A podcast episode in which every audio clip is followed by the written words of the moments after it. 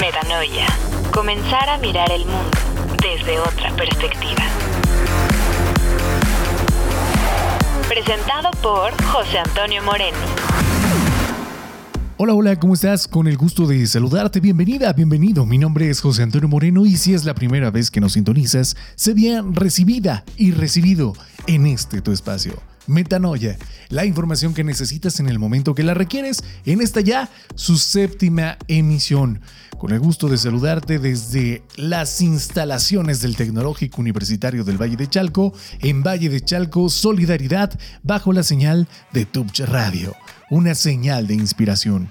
Si aún no nos sigues en redes sociales o cualquier plataforma de streaming, te recordamos que transmitimos todos los viernes completamente en vivo en tubch.mx diagonal radio.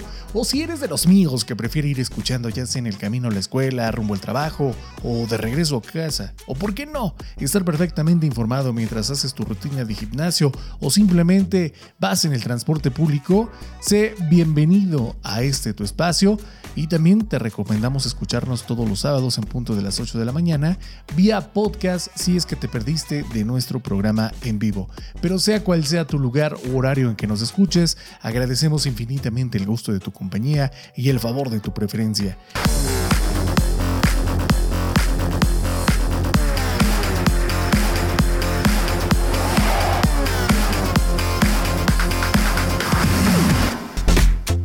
El programa de hoy vamos a abordar la importancia de una cultura democrática en una era en la que el ejercicio de nuestros deberes ciudadanos es fundamental para el desarrollo y estabilidad de nuestra sociedad, ya que promover la participación ciudadana y el respeto a los derechos individuales, donde cada persona tiene la oportunidad de expresar sus opiniones y ser escuchada sin importar su origen étnico, religioso, género u orientación sexual, fomenta y contribuye a la diversidad de ideas e inclusión, creando un ambiente social en el que todas y todos se sienten valorados y valoradas, así como representados y representadas.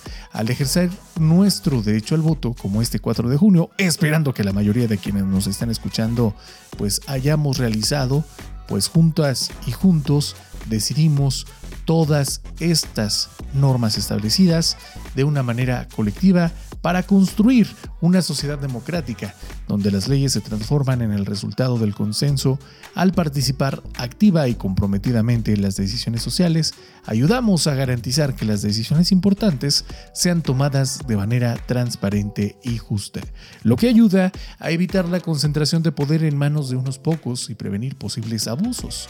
Ahora bien, históricamente las democracias han demostrado ser más pacíficas y menos propensas a conflictos internos o internacionales. Claro, no niega los conflictos, pero una democracia sana normalmente busca el diálogo, la negociación y soluciones pacíficas que son los valores fundamentales en una sociedad que reduce tensiones al fomentar la cooperación entre gobernantes y gobernados.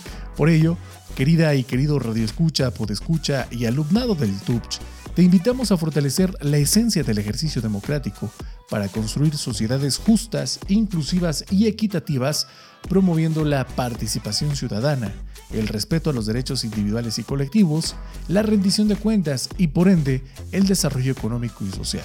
Recordemos que cada uno de nosotros tiene un papel importante en la construcción de un futuro democrático y próspero para todos. En este sentido, las elecciones del pasado domingo 4 de junio para elegir a la gobernadora del Estado de México arrojaron resultados interesantes que mostraron cómo 6.2 millones de votantes acudieron a los centros de votación, obteniendo un 49.9% del electorado de los 12 millones convocados a la elección. El resultado final le dio la victoria a Delfina Gómez, candidata de la alianza encabezada por Morena, PT y el Verde Ecologista de México, este resultado pues genera un histórico cambio de timón en el Estado de México y por primera vez también se tendrá una mujer gobernadora a la cual se le brindará la oportunidad de ratificar la alternancia como diferenciación de gobernabilidad, misma que abordaremos más adelante con una entrevista exclusiva con nuestra invitada especialista. Una pregunta evidente será qué le espera al Estado de México con Delfina Gómez Álvarez como gobernadora, es decir, ¿Qué le espera al Estado de México al ser gobernado por el Movimiento de Regeneración Nacional Morena, pero antes de abordarla te queremos compartir la siguiente información.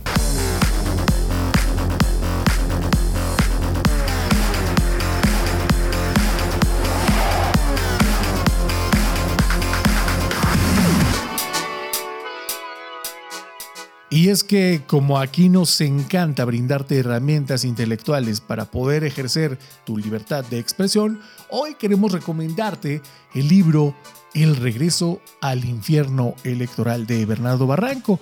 El regreso al infierno electoral es un libro escrito por Bernardo Barranco, reconocido sociólogo y analista político mexicano, donde profundiza en el análisis del proceso electoral en México, examinando los retos y las problemáticas que enfrenta la democracia en el país. A través de una narrativa clara y objetiva, el autor nos sumerge en un viaje por las entrañas de la política mexicana donde los actores políticos hasta los sistemas electorales y los mecanismos de poder, exponiendo lo comentado, en este lenguaje inclusivo, contradicciones y los desafíos que caracterizan el sistema electoral, ofrece una visión crítica y reflexiva sobre la realidad política en México.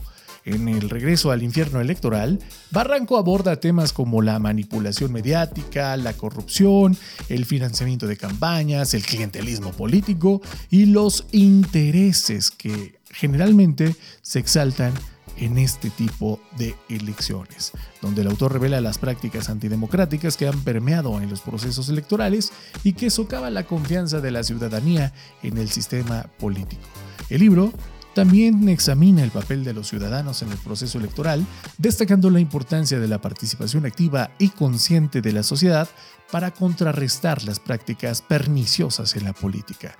También plantea la necesidad de una ciudadanía informada y crítica, pero sobre todo comprometida, que sea capaz de incidir en la construcción de una democracia más sólida y justa con un enfoque académico y una amplia base de datos.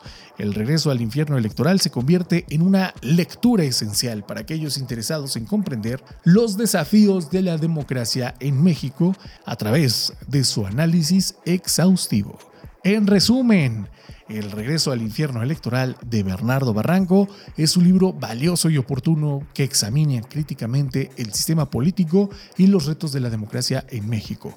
Con su rigurosidad académica y su enfoque comprometido, Barranco nos invita a reflexionar sobre la importancia de la participación ciudadana y a buscar soluciones para fortalecer la democracia en nuestro país. Así que, ¿qué te pareció este libro que te recomendamos? Esperemos que lo disfrutes y nos compartas tu opinión.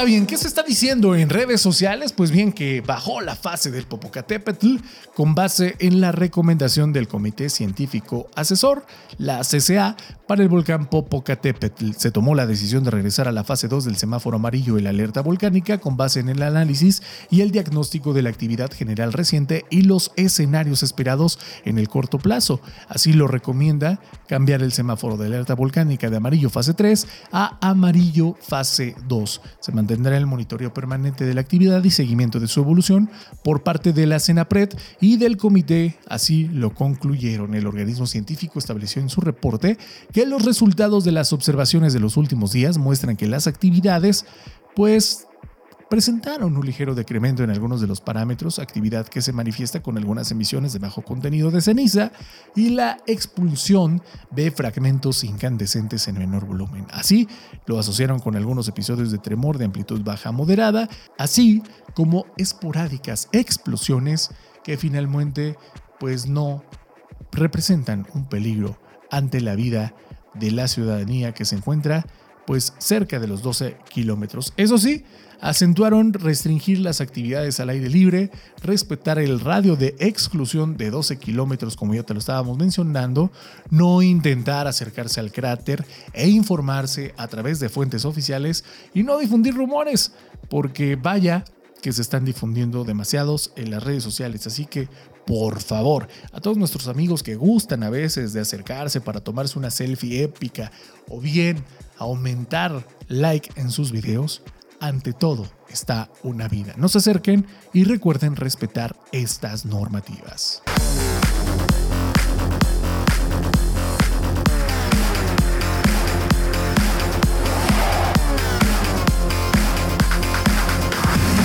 Otra de las cosas que se ha estado suscitando en redes sociales pues tiene que ver con los víveres donados para el sismo de Turquía que nunca salieron de la ciudad de México. Así lo reveló nuestra compañera periodista Pamela Cerdeira en una investigación donde pues reveló aparentes irregularidades en el proceso de acopio y entrega de víveres que sacudieron fuertemente las redes sociales. Y es que Cerdeira explicó que colocó un par de rastreadores por dos productos que donó en el centro de acopio del Zócalo Capitalino para poder después ser vigilados. Estos rastreadores no son otra cosa más que los botoncitos de la manzana que son GPS. ¿Qué es lo que dio como resultado? Pues bien, que un paquete de papel de baño y una bolsa de arroz nunca llegaron a Turquía. Es más, ni siquiera se acercaron al hangar de Santa Lucía y nunca, por ende, salieron de la ciudad México. A más de tres meses después de que las autoridades recibieran los donativos, la periodista encontró que la bolsa de arroz estaba en la escuela primaria Julio Di Vela Barragán, ubicada en la calle La Coruña número 325. Y no sabemos mucho de geografía, pero difícilmente eso quiere dar en Turquía. En dicha ubicación fue instalado un banco de alimentos del diputado federal Óscar Gutiérrez Camacho, quien milita en el Movimiento de Regeneración Nacional. Por otro lado, el papel de baño fue hallado por Pamela Cerdeira en un local del mercado de Tacuba, en la alcaldía Miguel Hidalgo. Al hablar con el propietario del negocio, este le explicó que el paquete de papel lo compró en la Merced y el gobierno de la Ciudad de México no solamente no envió los objetos donados a Turquía, mintió la respuesta a la solicitud de información y uno de estos objetos terminó siendo vendido en la vía pública. Así que solamente quedan dos preguntas en este caso. ¿Con qué confianza uno puede donar si las mismas autoridades no te dan la certeza de que van a parar en el lugar de objeto y destino. Y dos, ¿qué medidas internas se están aplicando que no pueden garantizar la entrega de los paquetes donados? O bien, ¿están acatando las verdaderas órdenes de los encargados? La pregunta queda en el aire.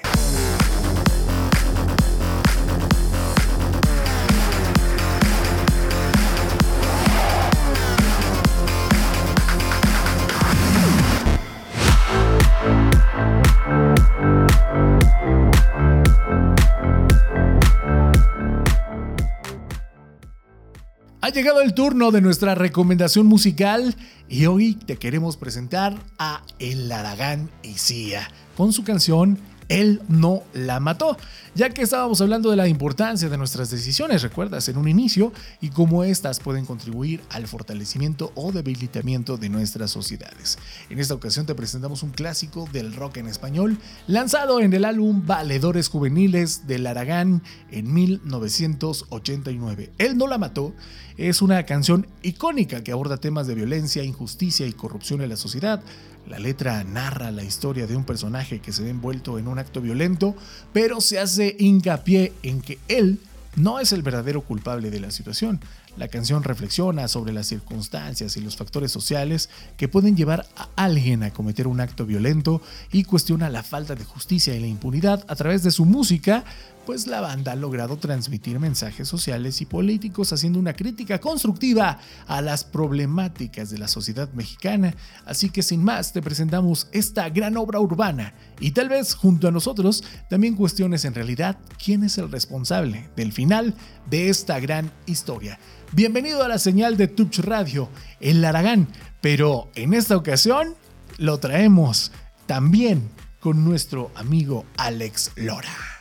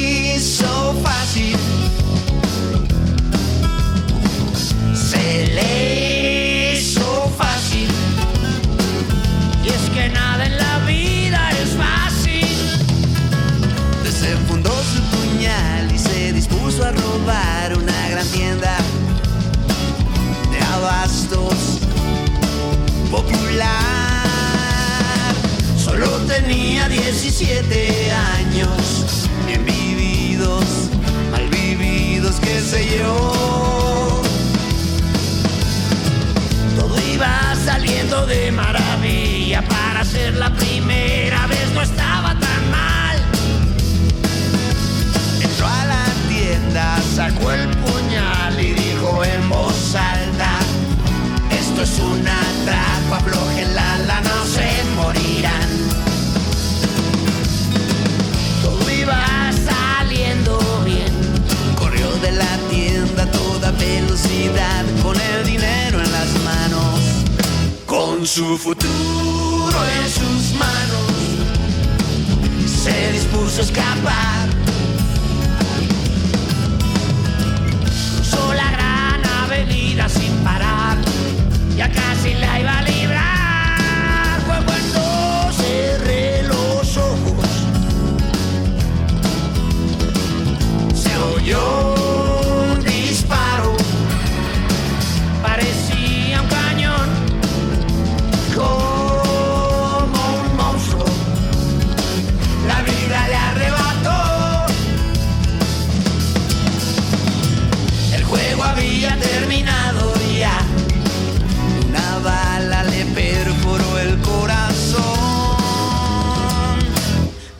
¡Ay, qué policía, señor! Se ganó un ascenso y una medalla al valor. Él lo asesinó. Era un niño jugando al ladrón. Solo tenía 17 años. Bien vividos, mal vividos, qué sé yo.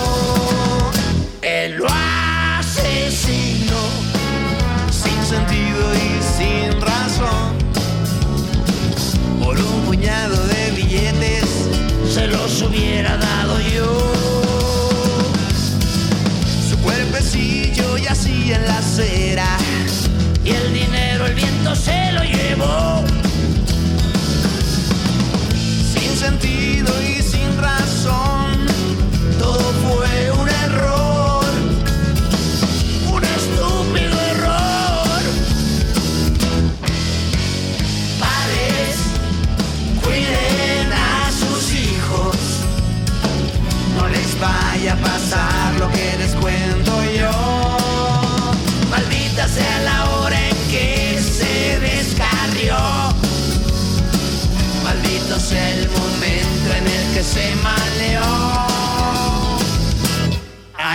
policía, señor.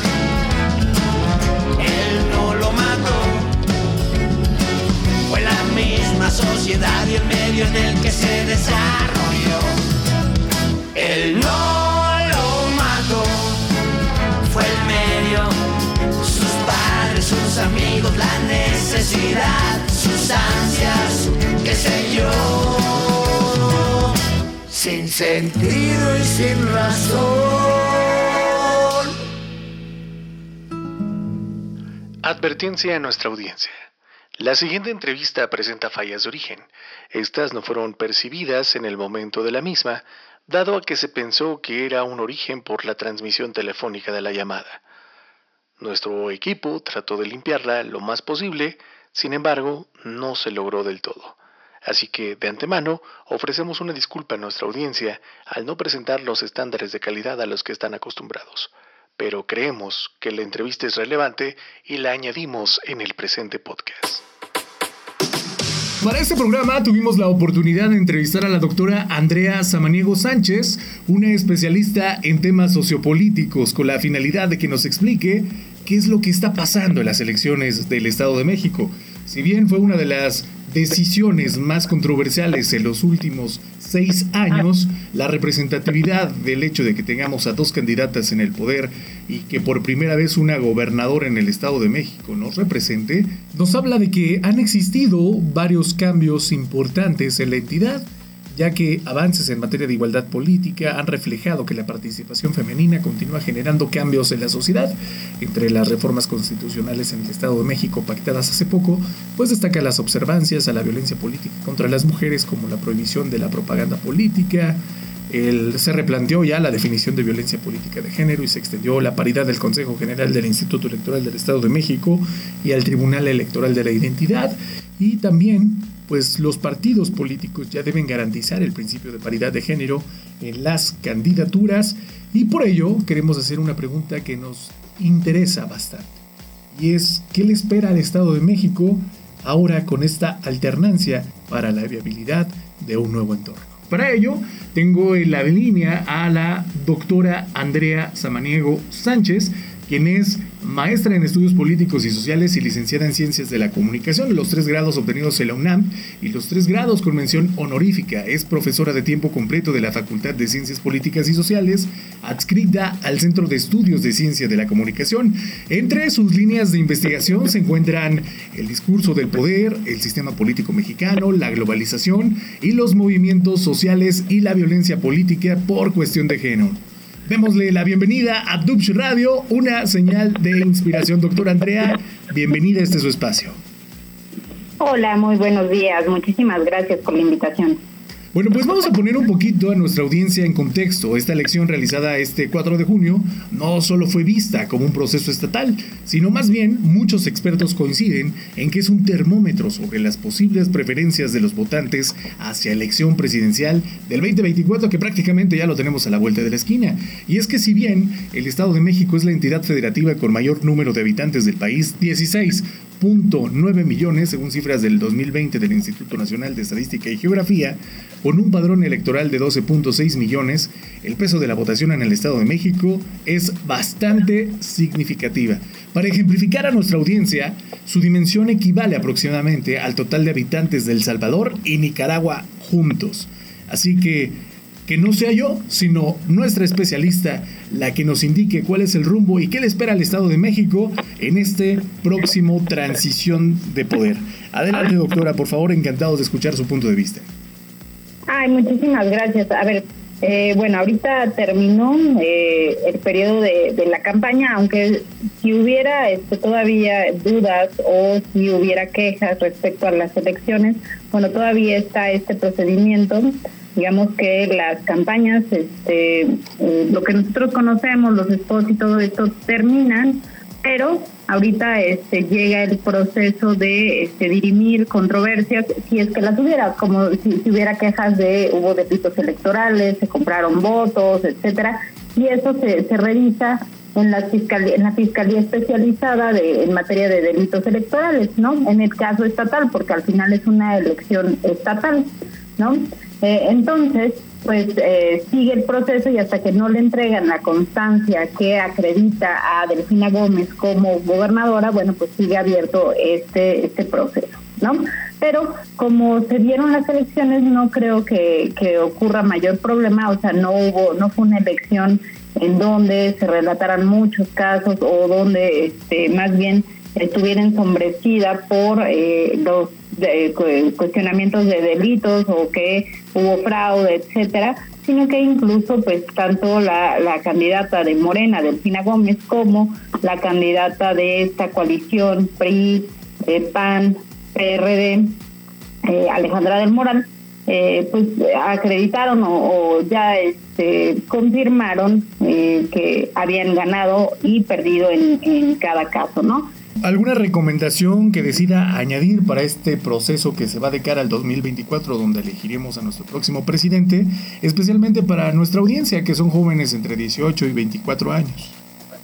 Claro, o sea, yo sé que nos, nos nosotros estamos, eh, por, por nuestra historia, por nuestra formación, estamos, y en Chito observamos mucho la elección presidencial, ¿no? Esa es como la que se lleva a todos los reflectores pero hay que estar muy conscientes que el poder legislativo es un poder importante en nuestro país y entonces yo los invito, las invito también a que revisen quiénes van a ser sus este, candidatos a diputados y a senadores, ¿no? Son muy importantes también esas elecciones. Este, y entonces revisen pues cuáles son las propuestas, qué es lo que están este, diciendo o indicando eh, que van a hacer y que pues en materia de juventud también este eh, debieran de tener una agenda especial. Tenemos ahorita un número importante de, de, personas en este rango de edad. O sea tenemos ahorita un boom eh, juvenil y, entonces los legisladores debieran tener una agenda en esas materias. Entonces yo yo les pido que además de, de ver a qué candidato o candidata presidencial se están lanzando, están dando este, sus propuestas, que también revisen en caso de senadores y diputados. Entonces sería esa la recomendación y revisen las plataformas. Este, seguramente los los candidatos van a estar en redes sociales digitales, van a intentar acercarse al público juvenil, van a seguramente abrir su TikTok o Instagram para, para que los conozcan. Entonces revisen esas, esas propuestas, pero revísenlas a conciencia para este, saber por quién están votando. Doctora Andrea Samaniego, muchísimas gracias por el favor de esta entrevista. Le recordamos a nuestra audiencia que continúe con la programación de Tubes Radio, una señal de inspiración. Somos la radio online del Tecnológico Universitario del Valle de Chalco. www.tubch.mx.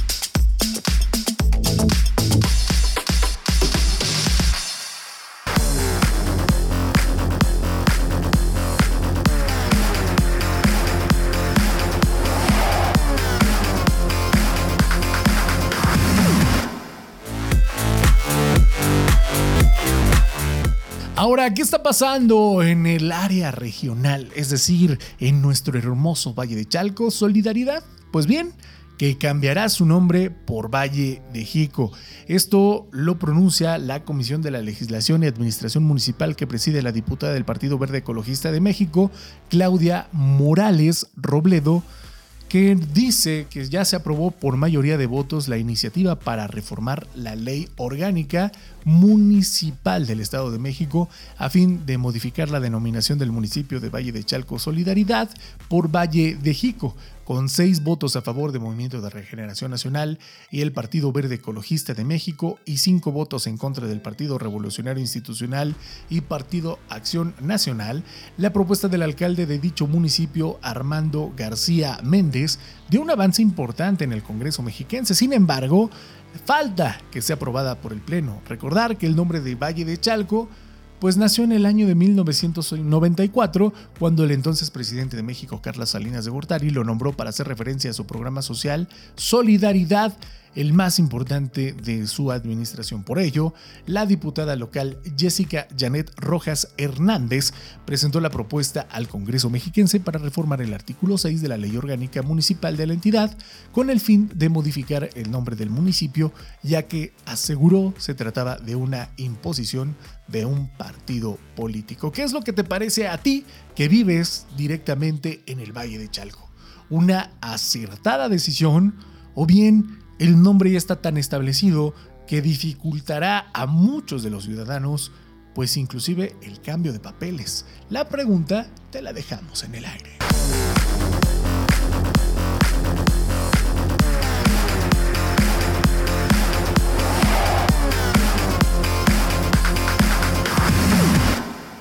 Dentro de las notas nacionales que debes conocer, pues también los diputados federales citaron a reunión de trabajo al subsecretario de Salud Hugo López Gatel para que explique sobre la desaparición de 35 normas oficiales mexicanas, donde los diputados federales pues aprobaron por unanimidad citar a la reunión de trabajo al subsecretario de Prevención y Promoción de Salud, Hugo López Gatel, entre otras cosas para que explique sobre la desaparición de 35 normas oficiales mexicanas. Esto lo señaló la diputada por el PT, Lilia Arellano, quien hizo la propuesta pues dijo que tiene propósito conocer y analizar más a fondo los motivos y la fundamentación que conlleva la cancelación de estas normas, pues se plantea conocer las implicaciones que esto traerá en la atención de la población, así lo dijo la legisladora por Chihuahua. Explicó que estas normas marcan los procedimientos estándares para la atención de ciertas enfermedades, así que al desaparecerlas también se elimina la estandarización del tratamiento de ciertas enfermedades. Abundó que el subsecretario Hugo López Gatel ha afirmado que su desaparición no afecta a los tratamientos, sin embargo, tampoco deja en claro en qué beneficia su derogación. La presidenta de la Comisión de Seguridad Social de la Cámara de Diputados, Angélica Ivonne Cisneros, indicó que hay preocupación de los legisladores por esta acción, de la cual quieren conocer los pormenores. Enfatizó que turnarán la solicitud de reunión de trabajo al subsecretario, dado que fue aprobada la propuesta de la diputada por unanimidad y, según sus propias palabras, ustedes saben que una de las facultades de las comisiones es precisamente citar a sesiones de trabajo y una obligación de las personas servidoras públicas es acudir a las reuniones de trabajo que sean convocadas formalmente por las comisiones correspondientes. Así que, pues ahí está esta nota que sin duda dará de qué hablar en los próximos días y que en verdad esperemos que funcione para explicar de manera convincente por qué desaparecen estas 35 normas.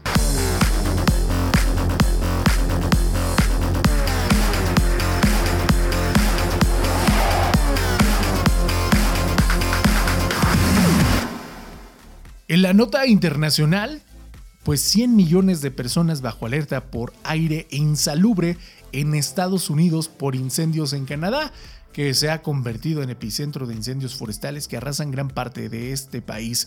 La provincia de Quebec espera la llegada de refuerzos internacionales para combatir el fuego, mientras el humo de los 150 incendios aún en curso alcanzan a Estados Unidos. Este evento es otra señal preocupante de la manera en que la crisis climática afecta nuestras vidas, así lo declaró la vocera de la Casa Blanca, Karine Jean-Pierre. Este pasado miércoles, después de Alberta y Nueva Escocia, Quebec enfrenta incendios como nunca los ha visto. Actualmente hay 150 activos y de ellos un centenar está fuera de control y no se esperan lluvias importantes antes del lunes por la noche.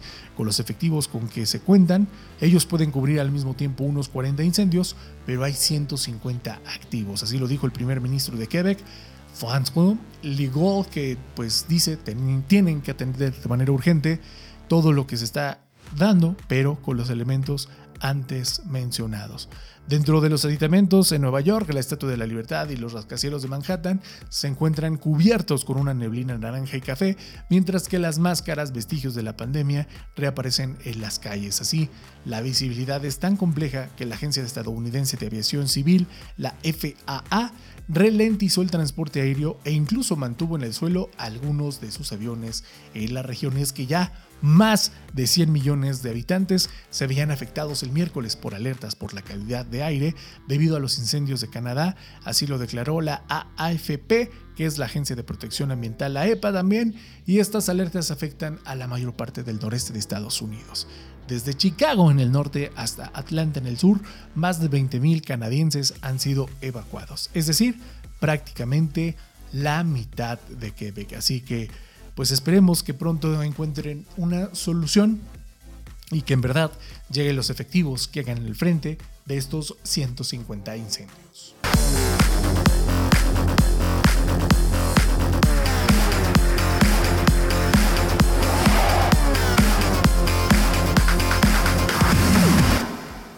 Y pues bien, ya casi al final de este tu espacio Metanoia, la información que necesitas en el tiempo que la requieres, te queremos recomendar a una banda en este tenor del rock urbano que sin duda pues es una de las grandes y consentidas de la época, ya que está considerada como uno de los 100 discos esenciales de rock mexicano antes de que se nos olviden en el grupo editorial Tumo 1 en enero del 2012 este un gran compendio que encierra a bandas del tamaño, desde luego, de Alex Lora y el Tri, antes llamados Three Souls in My Mind, la Bostic, Lead and Roll, entre muchas otras que han dado grandes producciones a la escena.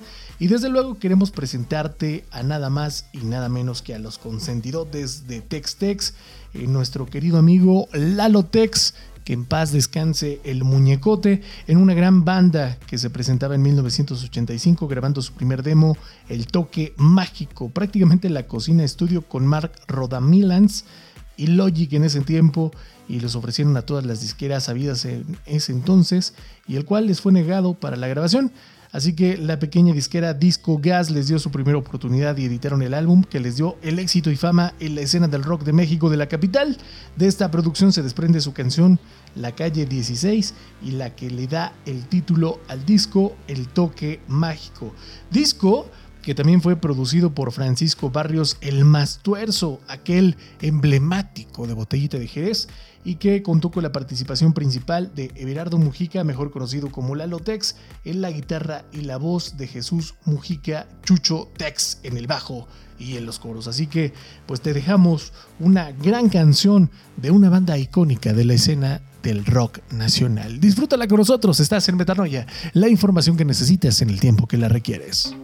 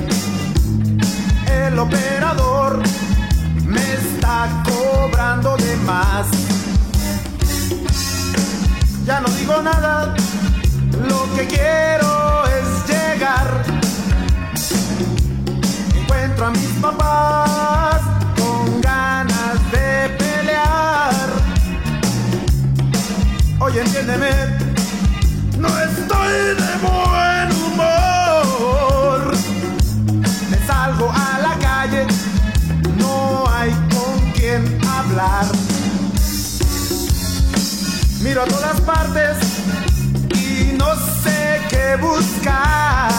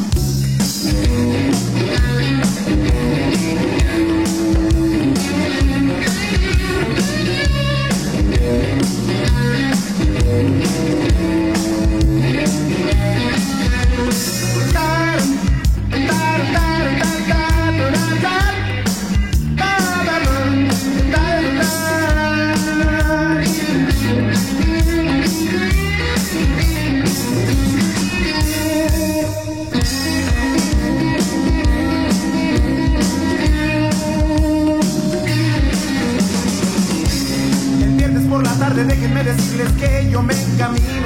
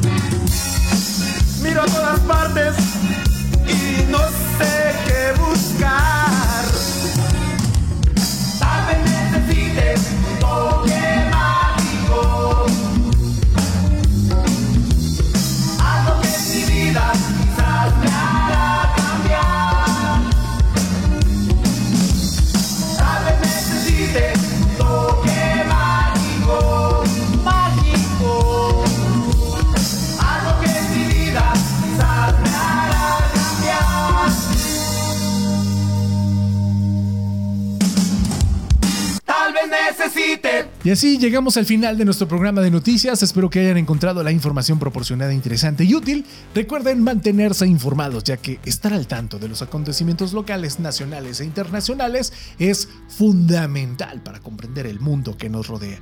Agradezco a todas y todos nuestros radioescuchas por su sintonía y por ser parte de esta experiencia. Los invito a seguir conectados bajo la sintonía de Tubch Radio, una señal de inspiración. Mi nombre es José Antonio Moreno y como siempre, de que me prestes tus oídos y juntos hagamos posible Metanoia, la información que necesitas en el momento que la requieres. Hasta la próxima.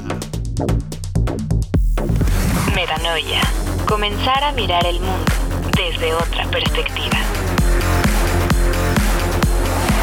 Presentado por José Antonio Moreno.